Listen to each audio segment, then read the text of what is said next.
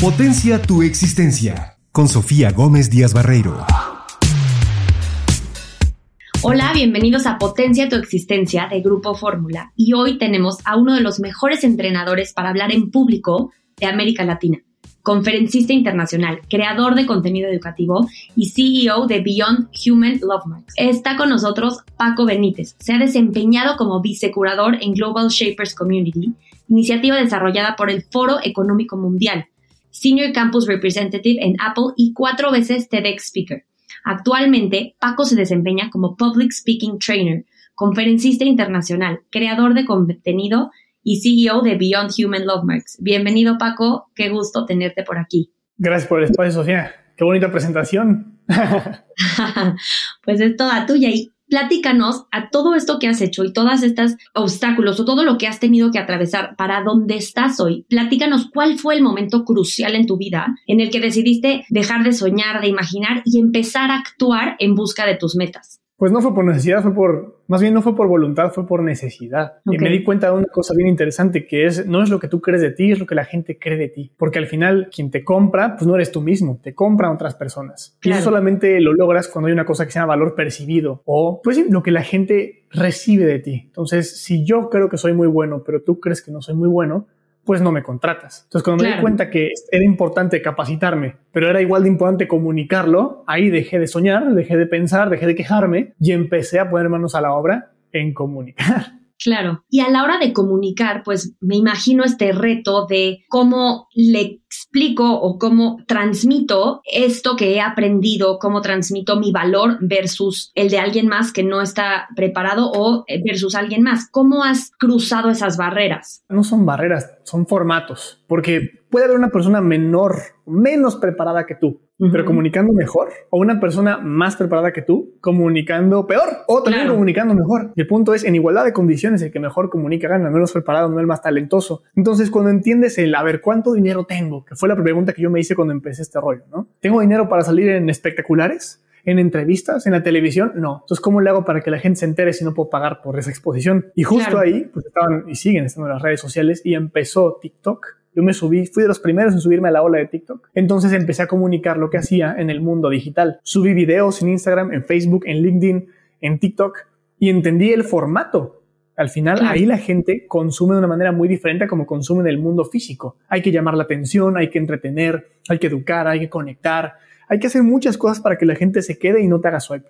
Entonces, cuando entendí cómo hacerle para hablar en ese mundo y llamar la atención en ese mundo, pues entonces empecé a obtener lo que quería, los resultados, la atención, los clientes. Fue ese momento. Y a la hora del tema de redes sociales, de ser visto, de ponerte frente a una cámara, muchas personas les da miedo, les da vergüenza. ¿Qué recomendarías tú para pasar de ahí y ser visto? Pues es que no es, nunca se quita la pena, la vergüenza y el miedo, ¿eh? Hace ratito me puse a grabar contenido justo para redes sociales, grabo con anticipación y pones la cámara y se te seca la boca, dices tonterías, tiemblas un poquito, no te gusta, vuelves a grabar, pero puedo sentirme nervioso, penoso y con miedo y no hacerlo, o puedo sentirme nervioso, penoso y con miedo y hacerlo. Es hacer las paces con esa cosa que tienes a un lado que te dice que no puedes, que te dice, ah, aguas, te van a criticar. Pues sí, decirle, sí, sí, tú tienes razón, pero igual, y si no lo hago, también me van a criticar. Pues mejor que me critiquen haciéndolo. Entonces no es quitarse el miedo, es hacerlo a pesar del miedo. Y también entender que el miedo a hablar en público es hormonal hay dos hormonas que juegan ahí, que se llaman adrenalina y cortisol, y cuando les das esas hormonas lo que están pidiendo, entonces se reducen y ya no se siente tan feo. Se siente todavía, pero no tan gacho. Entonces ya puedes hacerlo. ¿Y cómo se las das? ¿Qué haces para darle? Es muy sencillo en realidad. El cortisol es el, neurotransmisor del estrés. Entonces lo que pide o lo que hace es tensar los músculos pues, para aguantar golpes o para correr y para no sentir dolor. Eso es lo que te hace apretar las manos, apretar la quijada, y también lo que te seca la boca. Entonces, es el cortisol y el cortisol lo que pide es oxigenación para que vaya a la sangre, que vaya a los músculos y puedas usarlos mejor. Entonces, como estamos mal acostumbrados a respirar, como profesor de educación física, como lo que tenemos que hacer es una respiración diferente, como de meditación, que así se conoce. Si respiras tranquilo, le metes más aire al cuerpo y el cortisol tiene lo que está pidiendo. Entonces ya no te lo quita a ti y está en paz. Y luego la adrenalina, que es la segunda, que es la que te causa las mariposas en el estómago, la que te hace sentir que tiemblas, la que te hace querer vomitar si te olvidas lo que vas a decir, la que te hace sudar, bueno, es esa. Entonces la adrenalina lo que pide es distribución, porque está hecha para darte energía para salvar tu vida. Está hecha para que cargues más, para que corras más, está hecha para que nades más. Entonces, si tú hablas en público, pues no usas la adrenalina porque solo estás abriendo la boca si lo quieres ver así. Entonces, si tú activas tu cuerpo antes, te estiras, tronas la espalda, haces un par de brinquitos, inclusive si quieres hacer un par de lagartijas, eso te ayuda a que la adrenalina diga, ay, ya no estamos en la pancita, ahora estamos en los bíceps, ahora estamos en el pecho, ahora estamos en los tríceps. Y como un shot de cloro, si lo distribuyes, te puedes tomar un trago de agua de alberca y no te pasa nada. Lo mismo con la adrenalina. Entonces, si se distribuye, ya no te molesta. Y el cortisol, si le das el, oxígeno, ya no se molesta. Entonces, ya estás mucho más tranquilo. Buenísimos consejos a la hora de tanto hablar en público como cuando estás nervioso de alguna situación que tienes que enfrentar. Y me encanta que dices, no es hacerlo sin miedo, es hacerlo a pesar del miedo y ahí está la clave de la valentía. Sí, lo han dicho creo que en muchas series, también lo han dicho muchas, muchos actores, pero eso sí es cierto. Creo que si esperamos a quitarnos el miedo nunca vamos a hacer nada, no nos convertimos en doers. Pero cuando lo hacemos con todo y eso, pues te das cuenta que estás es, rico. Fíjate, hablar en público te da ansiedad y sientes feo. Hay mucha gente que dice, ay no, qué horror. Pero también qué horror hacer algo que te gusta y no sentirte emocionado por eso. Entonces al final es hacerlo con eso, si no, pierde sentido.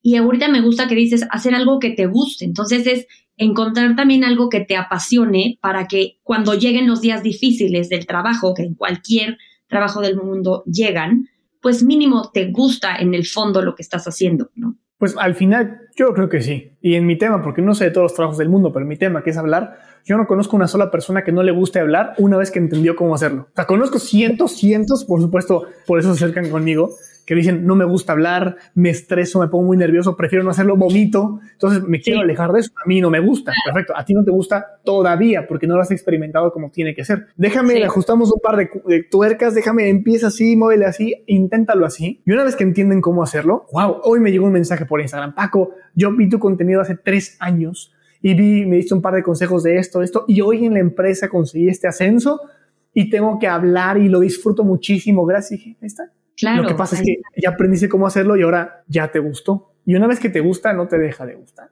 Solo tienes que aprender a que te guste. Me encanta eso. Y Paco, ¿cuáles han sido los obstáculos más grandes que has enfrentado en este viaje de convertirte en quien eres hoy y en lograr todo lo que has logrado hasta el día de hoy? Pues creo que han sido dos. El primero es que pensamos que la experiencia está de la mano o está ligada con la edad. O sea, una persona joven no tiene por qué tener experiencia o no puede tener experiencia y una persona grande sí la tiene. Y no lo dudo, una persona más grande tendrá experiencia en muchas cosas, claro. pero ¿cuánta gente tiene más de 10 años de experiencia usando ChatGPT? Ninguna, porque es una herramienta que tiene un año menos. Entonces, una persona de 50 años podría no tener experiencia en ChatGPT y una persona de 15 años podría tener un año de experiencia. Entonces, el problema que he tenido es que, pues, para bien o para mal, pues todavía no tengo las canas que necesito para que digan, ah, él es una persona que sabe. Entonces, primero, normalmente juzgamos con la edad. De hecho, hay gente que ha comentado, la juventud es una enfermedad que se, que se quita con el tiempo. Yo, ay, qué feo que veas a la juventud como una enfermedad, porque no tiene nada de malo ser joven. Al contrario, tiene muchísimas virtudes. Entonces, yo enseño a hablar. Es muy fácil que juzguen diciendo, pero tú qué sabes si estás muy chavo. no estoy muy chavo y dos, tengo muchos años atrás, solo no me juzgas por lo que tengo, sino me juzgas por cómo me veo. También claro. es parte de, yo sé que juego con eso. Entonces, primero es enfrentarte contra eso.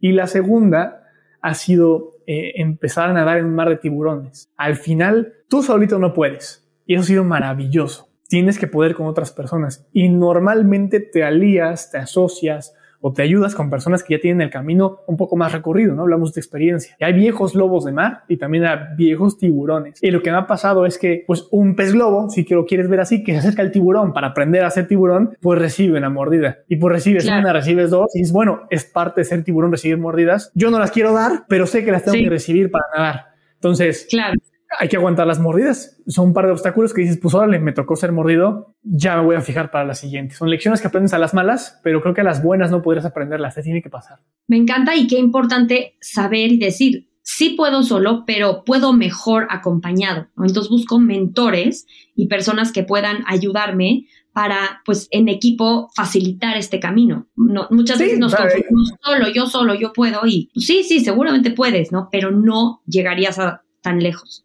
Pues bueno, dicen por ahí, eh, quien con lobos anda a aullar se aprende, ¿no? Eres, el resultado de las personas que tienes a un lado. Y creo que sí, al final si eres bueno para comunicar lo que haces, si te vuelves valioso o tienes una percepción de valor alta, vas a empezar a a juntarte con gente que agradece ese valor que tienes y van a empezar a tener conversaciones de un valor diferente, de ideas diferentes. Y al final, si tus cuatro amigos hacen hiking, tú vas a ser el quinto que hace hiking. Si tus cuatro emprenden, tú vas a ser el quinto que emprenda. Pues porque vas a querer seguir perteneciendo al círculo. Entonces, por supuesto que influye. Y si ese círculo es un, son tiburones que dan mordidas, pues sí, te va a tocar recibir una y también te tocará dar otra después para nadar como ellos. Me encanta eso de las cinco personas y también qué alertas o conscientes tenemos que estar para darnos cuenta si, realmente las personas con las que estoy me están impulsando o me están retractando, ¿no? Sí, sí, sí, tienes que estar. Y Paco, platícanos qué estrategias o enfoques te ayudaron a superar la procrastinación o la duda cuando empezaste a tomar acción. Pues creo que todavía soy muy procrastinador como todo seguramente, no creo que haya una persona 100% productiva, pero escuché a alguien y no me acuerdo exactamente quién fue, pero escuché a que me gustó mucho lo que dijo, fue con flojera y de a poquito. O sea, hay cosas que nos motivan y nos dan ganas de hacer y esas no las procrastinas porque te gustan, pero hay cosas que sabes que tienes que hacer que te dan flojera hacer y puede ser que eh, esperemos el buen momento en el que estamos motivados, tenemos todo el tiempo para empezar a hacerlo y ese momento nunca llega porque nunca lo hacemos, pero pensando en con flojera y de a poquito, lo terminas haciendo. Es, por ejemplo, tienes que escribir, hay gente que se obliga a leer, tengo que leer, yo leo no sé cuántos libros a la semana y tengo una hora de lección. Sí, hay veces que no quieres leer, qué flojera, está bien, pero si tu objetivo es ese, lee con flojera de a poquito. O sea, no te sientes a leer una hora, siéntate y lee una página. Y, con flojera, siéntate y tírate en la silla como si te importara, abre el libro y con odio lees una página. Y lo cierras. Y ya leíste. O lo, más probable que suceda es que te guste y leas una segunda y lees una tercera y dices, bueno, ya te sientas bien y lees el capítulo y ya terminaste. la manera, lo que cuesta trabajo de las actividades que no te gustan es empezar a hacer las actividades. Y en el camino te las disfrutas, entonces con flojera de a poquito. Me encanta eso y justo pues así es para empezar, ¿no? Porque me gusta mucho la analogía de que la vida es como una escalera Imagínate cuántos pasos te faltan para llegar a miles de lugares que quieres llegar. Si ves cuántos pasos me faltan de aquí a leer el libro completo, de aquí a no sé qué meta, pues la mente se abruma. Si simplemente me enfoco en el siguiente mejor paso, en el siguiente escalón, o sea, ahorita me tengo que lavar los dientes, ahorita tengo que contestar un correo, ahorita tengo que grabar un video, tengo que hacer una llamada, es desglosar la meta grande en pequeñas acciones. Exactamente yo la conocía con el Everest. si decimos que vamos a subir el Everest, no gracias, pero pues para eso mejor empecemos a salir a correr y luego hacemos un Spartan y luego subimos una pequeña montaña. Ahí sí lo puedes completar. Entonces sí, con pequeñas actividades. ¿Y cómo te mantienes motivado o enfocado en los objetivos a largo plazo? Pues no siempre se puede, ¿eh? pero ah, cuando no puedo yo solo, hay gente que depende de mí. A ellos les tengo que rendir cuentas. Ellos tienen personas que dependen de ellos también. Y el pretexto no puede ser, ay, es que hoy no estoy motivado. No, cuando tienes gente que depende de ti, te motiva la responsabilidad, porque creo que un motivador externo siempre se acaba cuando lo terminas de ver, lo terminas de escuchar. Tiene que estar adentro. Y lo que está dentro de mí, cuando no tengo ganas de hacer lo que me gusta, cuando no tengo ganas de hacer lo que no me gusta, es porque hay gente que depende de mí. Es la responsabilidad la que te saca de la cama, la responsabilidad que te hace desvelarte, la responsabilidad la que te hace hacer cosas que no creíste hacer, pues va, pero es que lo tienes que hacer porque no estás solo. Porque tú les dijiste que podías, pues ahora le cumples. Entonces, la responsabilidad me saca de la cama. Y creo que así deberíamos pensarlos. Hay veces que nos da flojera hacer cosas. Estoy de acuerdo que nos dé, pero tienes una responsabilidad. Hay gente que depende de ti para eso, ¿sí? Entonces no puede ser un pretexto hasta responsable y estamos grandecitos. Y creo que no deberíamos estar buscando motivación. Creo que esa es una etapa de la vida en la que necesitamos motivarnos. Es como un empuje, pero no podemos estar dependiendo del empujoncito para andar toda la carrera. Ya nos empujaron, ahora continúas tú solito, hermano. Tú solo, claro, no puedes estar dependiendo, no estoy motivado, ya, ya se me acabó el gusto, pues es como en, pues también una relación de, o sea, humana, ¿no? Ya, ya no estoy emocionado con mariposas en el estómago, pues no, pero va transformándose. Y eres sí, Y no siempre pasa. Claro. Es, raro, es raro estar motivado todo el tiempo. Es creo que es como la felicidad. Hablaba un amigo, un amigo que es psicólogo, justo hablaba de eso. Paco, ¿qué es la felicidad? Decía, bueno, pues es estar en paz, tranquilo. Y no, no, no. Estar en paz es estar en paz. Estar feliz es otra cosa. Bueno, es estar emocionado. No, estar emocionado es estar emocionado, no es estar feliz. ¿Qué es la felicidad? Dije, madres. Llegamos a la conclusión de que quién sabe qué sea, pero no es un estado ni permanente ni nada. Pueden ser como momentitos, ¿no? Lo mismo la motivación. La motivación es solo un ratito. El resto del tiempo no es motivación, pero creo que sí es responsabilidad.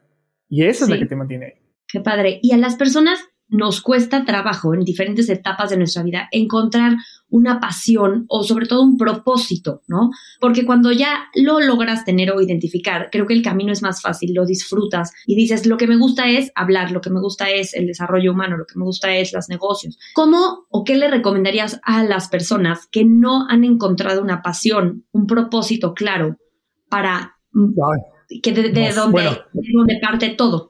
Yo veo dos respuestas y pueden ser políticamente incorrectas, pero creo que da mucha paz esa respuesta. Y la primera es que si no has encontrado lo que te apasiona, pero lo quieres encontrar, entonces deberías darle un espacio para buscarlo. El otro día veía un video que decía, yo sé que todos estamos ocupados, pero dedícale, por ejemplo, dos horas a la semana, dedica dos horas a la semana, distribuirlas como quieras, en ser creativo. Y ser creativo significa cerrar la computadora, cerrar el teléfono y tienes dos horas o el tiempo que tú has asignado para pensar en qué más hacer, qué otra cosa puedes probar, un ratito nada más, pero date oportunidad de tener alternativas y experimentar alternativas. Sí. Entonces, eso, en una de esas, una de las alternativas, dices, ay, esta me gustó, pues empieza a dedicarle más tiempo a eso, porque no podemos probar cosas que no nos damos oportunidad de probar si es que podemos probarlas. Y la pasión o el propósito creo que tiene que ver con eso, con machar lo que te gusta con haberlo experimentado y decir, aquí es. Si no haces match, nunca lo encuentras. Y quizá la segunda, que es un poco más políticamente incorrecta, es que creo que no todos tenemos que encontrar la pasión y el propósito. Y no es que sea para algunos privilegiados, ¿no? Y te puede salir el tiro por la culata si lo encuentras. Entonces, quizá el, ese propósito, esa pasión puede estar sobrevalorada. O sea, quizá hay cosas... Como muy Hollywood, ¿no? De... Ajá. o sea, como cuáles, si no encuentras tu propósito, ¿para qué viniste a la vida? Pues para muchas otras cosas, para comer rico. Sí, exacto. Para cuidar lo podemos hacer ligero, ¿no? Lo podemos hacer más casual y puede ir cambiando a lo largo de nuestra etapa. Ajá, exactamente. Entonces, si no lo has encontrado, ¿crees que no lo tienes que encontrar? No lo encuentres, güey. Disfruta la vida. Hay mucha gente que por encontrarlo no la disfruta. Se muere en el camino de encontrarlo y no la disfrutó. Entonces, totalmente. ¿Quién dijo que era importante? Eh, para mucha gente sí, pero si para ti no, no te partas la cabeza. Vive tu vida como quieras. Hay gente como yo a la que para, la que sí fue muy importante. Pero si no lo fuera, quizá no lo estaría buscando. Se vale vivir como tú quieras. Sí, y, encontrarlo como dices, ahorita estoy disfrutando, ahorita estoy comiendo rico, ahorita estoy enfocado en este trabajo, pero en cinco años quiero hacer otra cosa y después quiero escalar y después quiero, ¿no? Pero irlo variando, ¿no? O me gusta un poco la música, pero también me gustan los negocios, pero también me gusta cocinar. Como que puede ser una mezcla, no tenemos que encerrarnos en que sea una cosa para siempre. Sí, y, quizás resulta que ninguna de esas es tu pasión, ¿no? Resulta que son hobbies y tu pasión nunca la encontraste, genial, pero lo disfrutaste así, palomita, no, y el fondo me gusta que sale siempre el fondo de disfrutar, de felicidad, de también de darte chance, ¿no? O sea, estoy motivado, pero hoy no, pero soy un procrastinador hoy, pero mañana no. Y todo es como esta armonía en las diferentes áreas, ¿no? Y ahí justo quisiera preguntarte, ¿cómo encuentras tú esta armonía en las diferentes áreas de tu vida? Y me gusta llamarlo armonía balance, no balance, porque no existe en el número de horas para, para hacerlo todo perfectamente equitativo. Por eso me gusta decirle armonía, porque entonces mi vida lleva una armonía y a unas cosas le dedico más. ¿Cómo la encuentras tú en las áreas de tu vida? Bueno, personalmente yo no las he encontrado y lo he hablado con un par de amigos a los que yo considero muy exitosos y con otras personas que no son amigos pero son conocidos, que también considero muy exitosos y les digo, wow, me gustaría ser como tú. Y lo que yo me he dado cuenta es una conclusión muy personal y no puedo decir que esa es la conclusión global porque yo qué sé pero lo que he visto es que si quieres ser de los primeros, si quieres estar en la punta, si quieres ser punta de lanza, para poder empezar a ser punta de lanza, el común denominador de esas personas es que justo no tienen armonía en su vida, que más bien en vez de intentar hacer de su vida un círculo, que es que las cosas estén armoniosas, más bien se vuelven un óvalo. O sea, una despunta mucha y las otras las mitigan mucho durante una buena cantidad de años. De hecho, se le llama sacrificio. Algunos lo hacen a propósito, otros sin querer, pero si nuestra vida, digamos, se divide en, vamos a llamar por un ejemplo, la parte profesional, la parte personal y la parte espiritual. Bueno, pues la parte profesional es la que llevan al máximo y la parte personal y la espiritual la dejan a un lado durante 20 años. Yo pensaría, qué horror, ¿no? Bueno, eso es el común denominador que yo he visto. Y ya cuando llegan a esa punta de lanza o están cerca, empiezan a tener un poco más de armonía y ya empiezan a, en vez de que sea un óvalo, empiezan a circularla. Pero primero es el, es el desorden, primero es el caos, primero es el una cosa en vez de cualquier otra y luego inflan el globo. No creo que sea muy sano, no creo que sea necesariamente incorrecto, pero creo que si tienes varios vasos que quieres llenar y nada más una jarra de agua, cuál quieres llenar primero, es al que le echas la mayor cantidad de agua. Y yo estoy en eso. Creo que la edad que tengo, el, el, modelo de negocio que tengo, a lo que me dedico y el, el propósito, que es lo que hablábamos, yo sí estoy echándole más agua a un vaso y en el futuro ya le echaré a los demás. Entonces, he decidido no tener una vida en armonía a corto y mediano plazo para apuntar a un largo plazo en el que sí la tenga. Me encanta y me, encanta también como aceptar en dónde estoy hoy, a qué le quiero dar prioridad hoy y ahí poner mi energía y mi enfoque, ¿no? Si no, creo que puede entrar una guerra en la cabeza cuando no hay claridad de estoy haciendo esto, pero ¿dónde quedó el otro? Pero es que ya no puse atención en esto. Y el cerebro no le gusta la incertidumbre, el cerebro quiere certeza. Si tienes certeza de que ahorita estoy en esto, porque es lo que he decidido, porque decidimos juntos esto, llega la tranquilidad, ¿no? Ok, estamos bien, sin estas confusiones de híjole, ya le dediqué siete horas a esto y se me olvidó el otro, sin recordar lo que habían previamente pactado. Exactamente. O sea, soy muy bueno para decir esto es lo que vamos a hacer y por aquí va. Y esa inclusive la puedes llamar obsesión. Creo que también un común denominador de esas personas que yo considero muy exitosas es que están obsesionadas con lo que hacen es que lo piensas en segundo plano. O sea, las cosas te ocurren cuando estás lavando los platos. Tienes las buenas ideas en la regadera. Vas manejando y dices, claro, porque tu cabeza, y se llama pensamiento periférico, va pensando en eso por lo que estás vuelto loco. Entonces, claro que te ocurren 250 ideas porque estás obsesionado en una sola cosa, pues porque estás sacando esa punta de lanza. Y eso es un impulso extra que también tienes fuera de la motivación. Es la obsesión. Sí. ¿Y cómo crees, Paco, que tu mentalidad ha jugado qué papel para llegar a donde estás hoy? Creo que he tenido mucha suerte y me considero muy afortunado porque hay veces que tú, tu misma mente es la que te juega en contra. Ya no puedo, soy muy malo, y si resulta que no soy tan bueno como creí, híjole, y si, y si no es cierto, todo eso, ¿no? Pero tengo la fortuna de que mi familia siempre me ha apoyado. O sea, cada que reboto las ideas con ellos y demás, siempre recibo palabras de apoyo. Venga, oye, Paco, vi lo que estabas haciendo. Felicidades, qué padre. Oye, ¿cómo le...? O sea, nunca ha sido una, y ya no te dediques a eso, es otra cosa. Siempre ha sido todo lo contrario. Y sé que esa es la excepción de la regla. Sé que normalmente eso no pasa. Entonces yo me siento muy afortunado porque ellos me han levantado cuando yo me he caído. Mi pareja también, la que es, mi fan número uno y siempre está ahí atrás de mí. Entonces cuando yo no puedo, cuando tengo malas noticias, eh, ella me levanta otra vez. Mis compañeros, o sea, tengo un círculo de amigos que se dedican a cosas muy similares y cuando necesitas un consejo, estás para abajo, ellos son. Entonces, a veces la mente, tú solito no puedes, quizá tú solito no deberías poder, pero sí he construido, por fortuna, y sin querer y queriendo, una red que me ayuda a levantar. Y cuando no recaigo en ellos, sino soy yo solita, pues me acuerdo en uno, la responsabilidad, es, güey, pues tú, tú crees lo que quieras de ti, pero tienes que rendir cuentas. Y la otra pensar es que hoy tengo tantos años, ¿cómo me gustaría vivir en 10 años más? ¿En dónde me gustaría estar? ¿Qué me gustaría estar haciendo? Y el tiempo que tengo para construir eso es ahorita porque es una carrera de resistencia, no de velocidad. Entonces, no puedo empezar un año antes, tengo que empezar 10 años antes. Estoy en eso. Entonces, entendiendo que es un maratón, todos nos podemos tropezar en el maratón, podemos bajar el ritmo del maratón, pero la línea de meta está hasta allá, ya estás en el camino, no te puedes salir, pues termínala, hermano, no te preocupes, ahorita agarras paso otra vez. Claro, y resistencia, y me salgo, regreso, ¿no? Como todos los, los conceptos que hemos platicado. Yo les voy a compartir por qué la oratoria está muerta y los únicos que no se han enterado son los oradores. Cómo no deberíamos hablar como orador, cómo hablar de forma natural, persuasiva, carismática y sin miedo para que el valor que tú percibes que tienes también lo perciban otras personas. Porque hoy no le compramos al mejor, le compramos al más conocido. Y la herramienta para que te conozcan más poderosa que tenemos es nuestra boca. Así que habla, eres tan bueno como tu capacidad para comunicar. Y eso es lo que voy a enseñar. Me encanta y qué poderoso porque pues somos seres comunicativos, ¿no? Somos seres comunicativos y qué importancia poder aprender a hacerlo bien, ¿no? No nada más para el público, sino para mí, para cómo siento mejor conmigo a la hora de hablar con quien sea, con una o con un millón de personas. Exactamente, porque lo peor es que siempre estamos hablando. Bueno, no lo peor, lo mejor es que siempre estamos hablando. Normalmente mucha gente me dice, Paco, yo no, ¿para qué quiero aprender a hablar si no de conferencias? ¿Quién te dijo que dar conferencias es hablar en público? Cuando tienes una persona, ¿esto es hablar en público? Aquí andamos hablando en público. Yo soy tu público y tú eres el mío y la gente que nos escucha es nuestro público. En una entrevista de trabajo, en una presentación de proyecto, en un cierre con entrega de resultados, en una negociación, en un ligue inclusive, cuando tienes una persona enfrente de ti, ese es tu público. Y entre mejor capacidad tengamos para compartir qué tan valiosos somos y nuestro trabajo, más oportunidades se nos abren.